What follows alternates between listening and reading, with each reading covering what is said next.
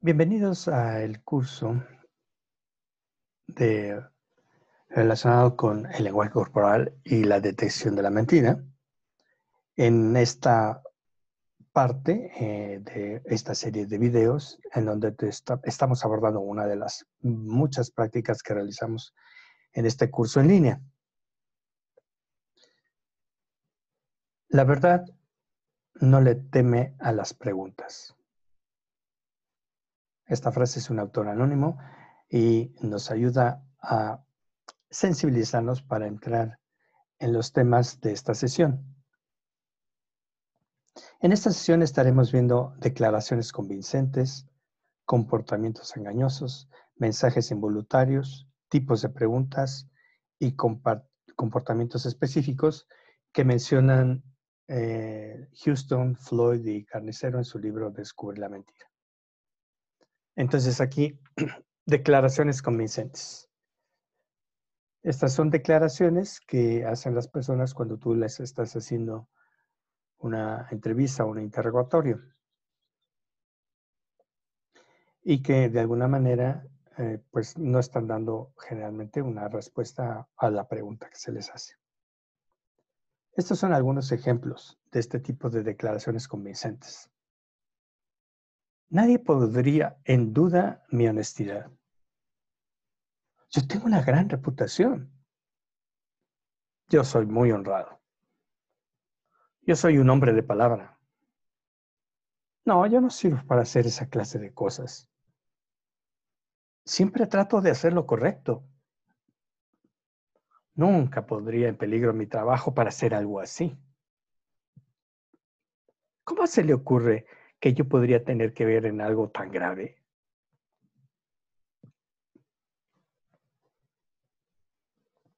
Dentro del mismo tema de declaraciones convincentes, hay que tomar en cuenta que para neutralizarlas, lo que hay que hacer es hacerlas inefectivas reconociéndolas y estando de acuerdo con ellas. Hay dos formas eh, que normalmente se usan para cuando obtiene unas respuestas del entrevistado. Una es eh, por debajo del radar. Susana, sé que quieres a tus hijos. Creo que todo el mundo puede verlo. O por encima del radar. Susana, no te creo. Pienso que estás contándonos un cuento. Como tú ves en la segunda forma encima del radar es algo que no ayuda a obtener una disposición del otro para hablar con la verdad. Generalmente se va a poner a la defensiva. Entonces necesitamos usar este otro tipo de neutralizaciones para que ellos puedan cooperar. Análisis de comportamiento. La mayoría de los expertos coinciden en que unas dos terceras partes de nuestra comunicación es no verbal. Los expertos suelen, suelen analizar los comportamientos no verbales de forma global. Recuerda lo que vimos eh, anteriormente eh, cuando hablamos de la valoración del comportamiento global, en donde se pone el ejemplo de alguien que quiere beber de una manguera, lo cual es imposible.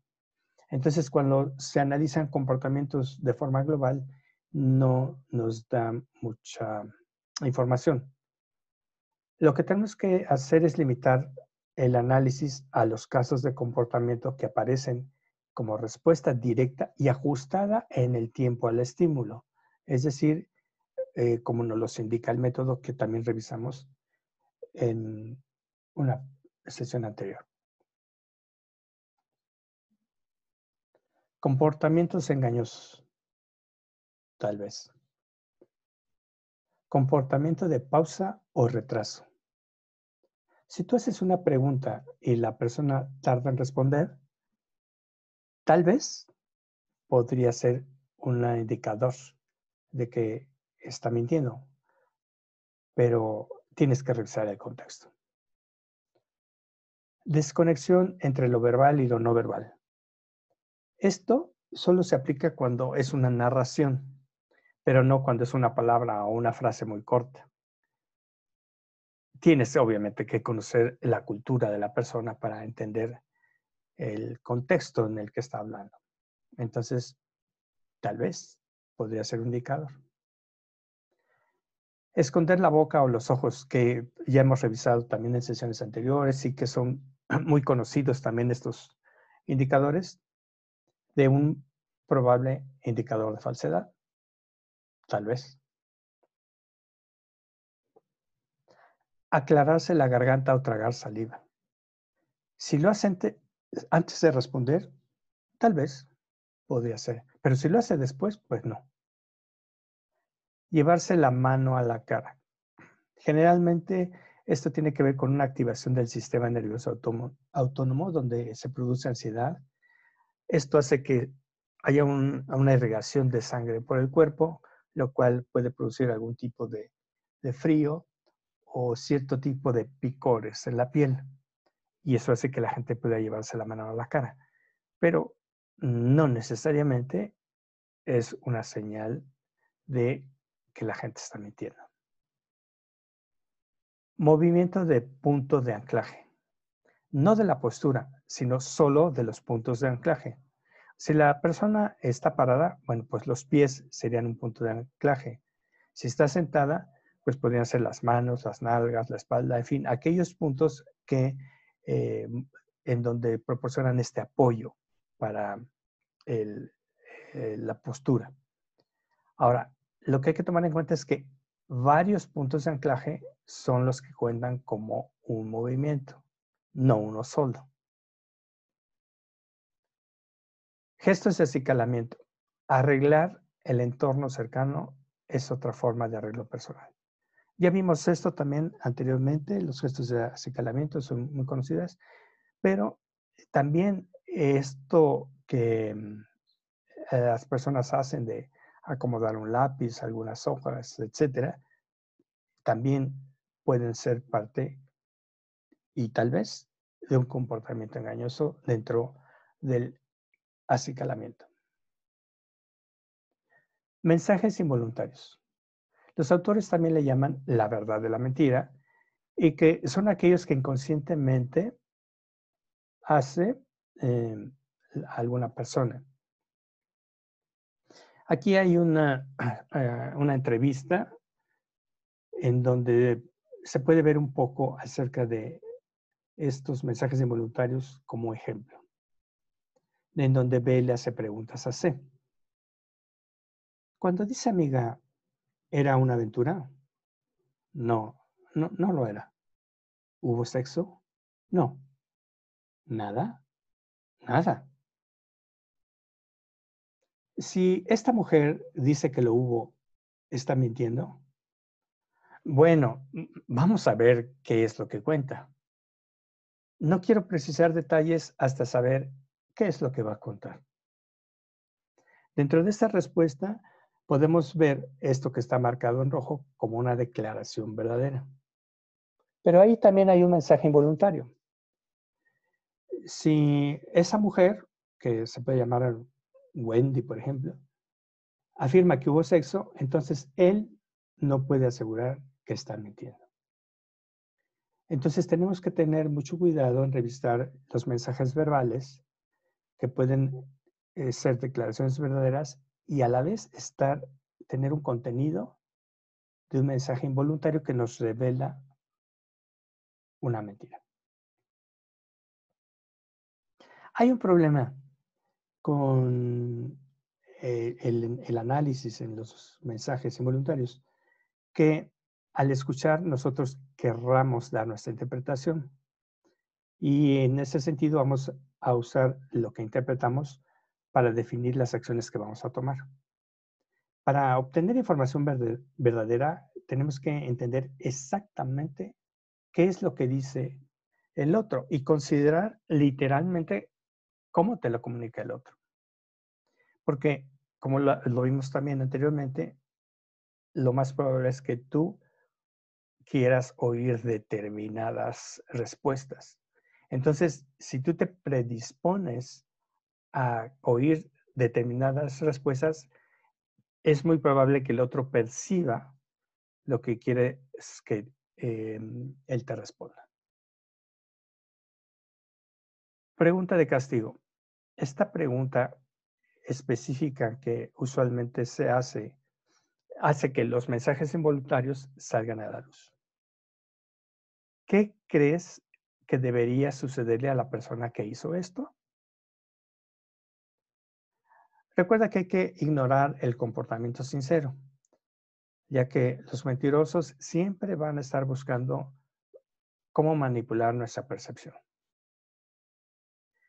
El culpable normalmente va a sugerir un castigo relativamente ligero. Bueno, pues obviamente no, no, no quiere que, que, que, le pongan una pena grave. Pero eh, mucho cuidado porque si te responden con un castigo severo, así como pues que la horca o que lo lleven a este, cadena perpetua o lo que sea, ah, este tipo de, de respuestas nos puede dar alguien que sea sincero o alguien que, esté mintiendo. Eh, lo importante es que no te inmutes ante esas respuestas. Tipos de pregunta. La pregunta abierta nos proporciona la base para explorar un asunto. Un ejemplo es, dime, ¿qué hiciste ayer después de volver a casa? Una pregunta cerrada explora hechos específicos del caso. ¿Revisaste ayer la computadora de María? Recuerda que hay que hacer preguntas que el sospechoso no espera. Cuando le haces preguntas del tipo, ¿dónde estuvo anoche? ¿Lo hiciste? y cosas por el estilo, generalmente la persona ya va a tener respuestas preparadas porque sabe que se le van a hacer normalmente ese tipo de preguntas. Pregunta Sebo. Esta pregunta establece una situación hipotética que activa un virus mental. Le preguntas, por ejemplo, ¿hay alguna razón por la que, o bien, eh, si le preguntara a tus compañeros tal asunto, ¿hay alguna razón por la que alguno de ellos me dijera que tú comentaste tal cosa de mí? Como puedes ver en este tipo de preguntas, Sebo, la persona se puede eh, quedar pensando acerca de qué responder. Y se le dice virus mental porque empieza a generar varios tipos de hipótesis o qué tipo de respuestas eh, dar para ir justificando lo que va a decir en adelante. Entonces, ayuda a que, eh, a que genere este, todo este, toda esta serie de, planteamientos que en un momento dado, en algunos de ellos puede estar eh, incurriendo en la mentira o decirnos parte de la verdad. Pregunta de presunción. Asume algo relacionado con el tema que se investiga. Da por hecho que algo es verdad. Normalmente si está mintiendo va a expresar ira e indignación. Un ejemplo de este tipo de pregunta es, ¿en qué computadoras has estado eh, revisando además de la tuya? Hay que tomar en cuenta que la pregunta de presunción es distinta de la capciosa. Estuviste en casa de Norma, ¿verdad? Esto, esta no es de presunción. Dentro de estas preguntas de presunción y cebo, conviene aclarar lo siguiente.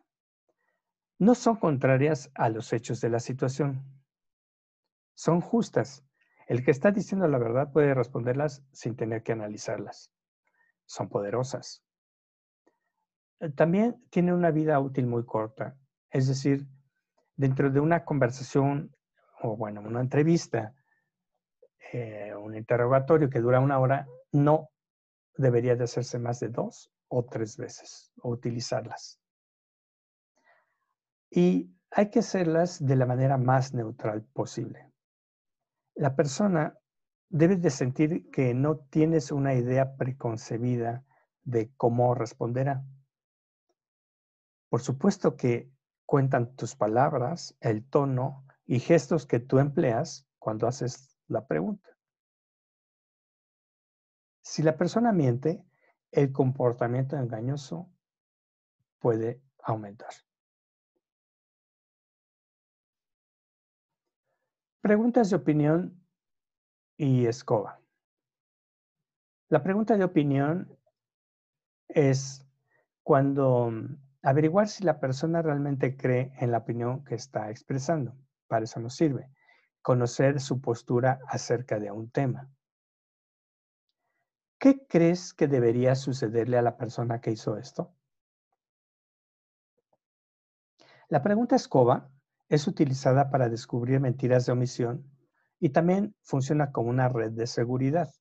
La red de seguridad se refiere a em, cubrir aquello que no hemos cubierto.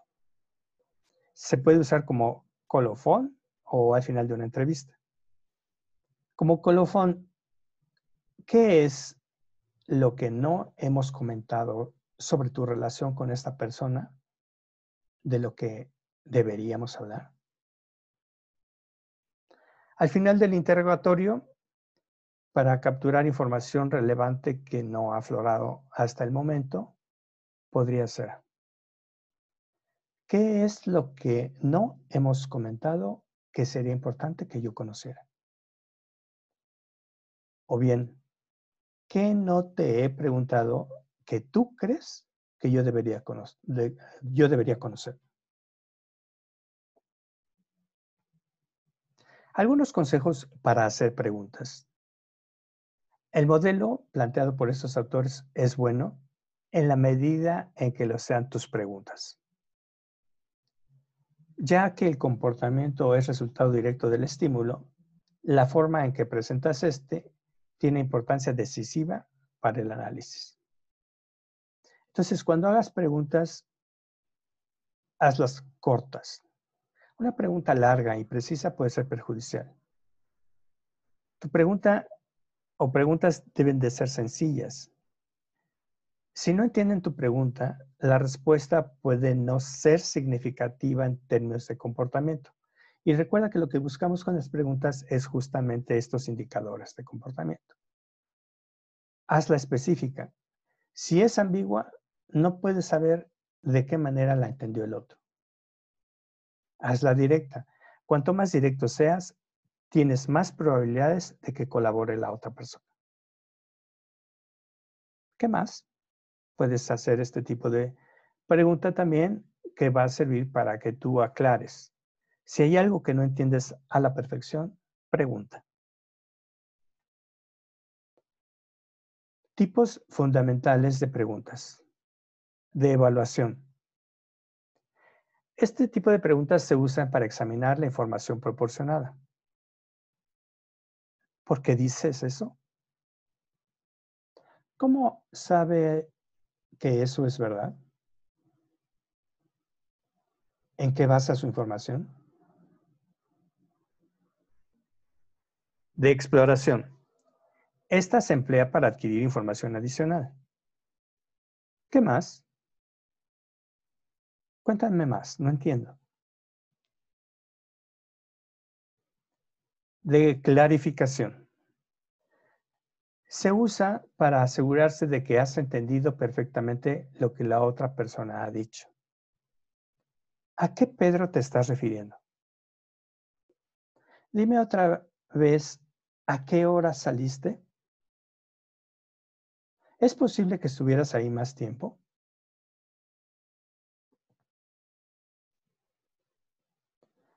Preguntas que deben evitarse. Negativa.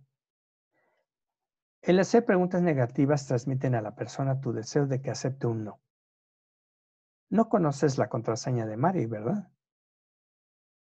Compuesta.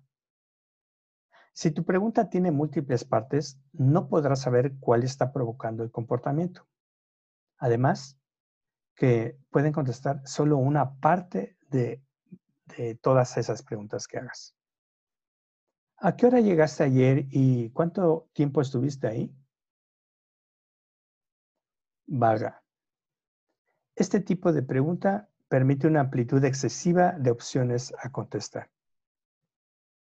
¿Qué piensas sobre lo que está ocurriendo? Prólogo para preguntas clave. Un prólogo es una explicación narrativa corta que precede a la pregunta y su objetivo es incentivar la información. Por ejemplo, lo siguiente que tenemos que preguntarte es sobre el consumo de drogas.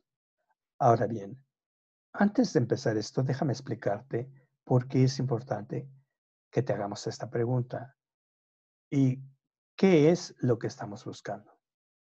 En primer lugar, sabemos que muchos chicos han probado cosas. Eso es algo que no nos concierne. Lo que nos interesa es si alguien tiene un problema grave con las drogas. Nota. No hay que abusar del prólogo. Este solamente resérvalo para cuando hagas preguntas fundamentales. Los elementos que debe de contener el prólogo en una pregunta son los siguientes. Declaración de legitimidad. Aquí explicas por qué hacer esas preguntas es importante para conseguir una solución. Esto va a aumentar la probabilidad de que el sujeto sea más receptivo y colabore. Racionalización. Nadie es perfecto o todo mundo comete errores. Esto también ayuda a que el otro se, se sienta más receptivo. Minimizar no debemos sacar las cosas de quicio. Es decir, la idea aquí no es entrar en un altercado. Proyección de culpa.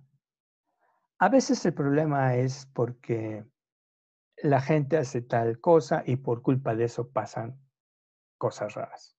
Entonces, esto le da una oportunidad al otro para no sentir que el peso está directamente hacia él o ella en este tipo de interrogatorio.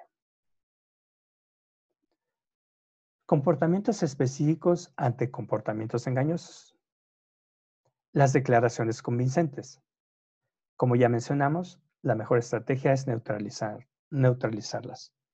¿Las reconoces o las aceptas? Calificadores de exclusión. Dirigir la pregunta a lo que se ha dejado pendiente. Si tuviera que señalar algo de esta situación o cosa que no te entusiasma, ¿qué sería? Declaraciones contradictorias. De acuerdo. Ahora, ¿cómo encaja eso con lo que dijiste antes? Recuerda que si antes te mencionó, bueno, que eh, sí había visto que había ahí mil pesos y luego resulta que eh, más adelante en la interrogatorio ah, dice 5000, bueno, entonces hay una declaración contradictoria. Tienes que preguntarle por qué hay esta diferencia, cómo es, pero en este sentido, ¿no? Para que pueda hablar acerca de eso. Obviamente si es que no lo ha explicado antes, el cambio. Si tú estás viendo este video y no estás inscrito en el curso, te invito a que lo hagas tú puedes contratarlo para tu empresa o para ti en lo personal. Aquí te dejo mis datos. Yo soy Silvano Leonardo de Bridge Coach.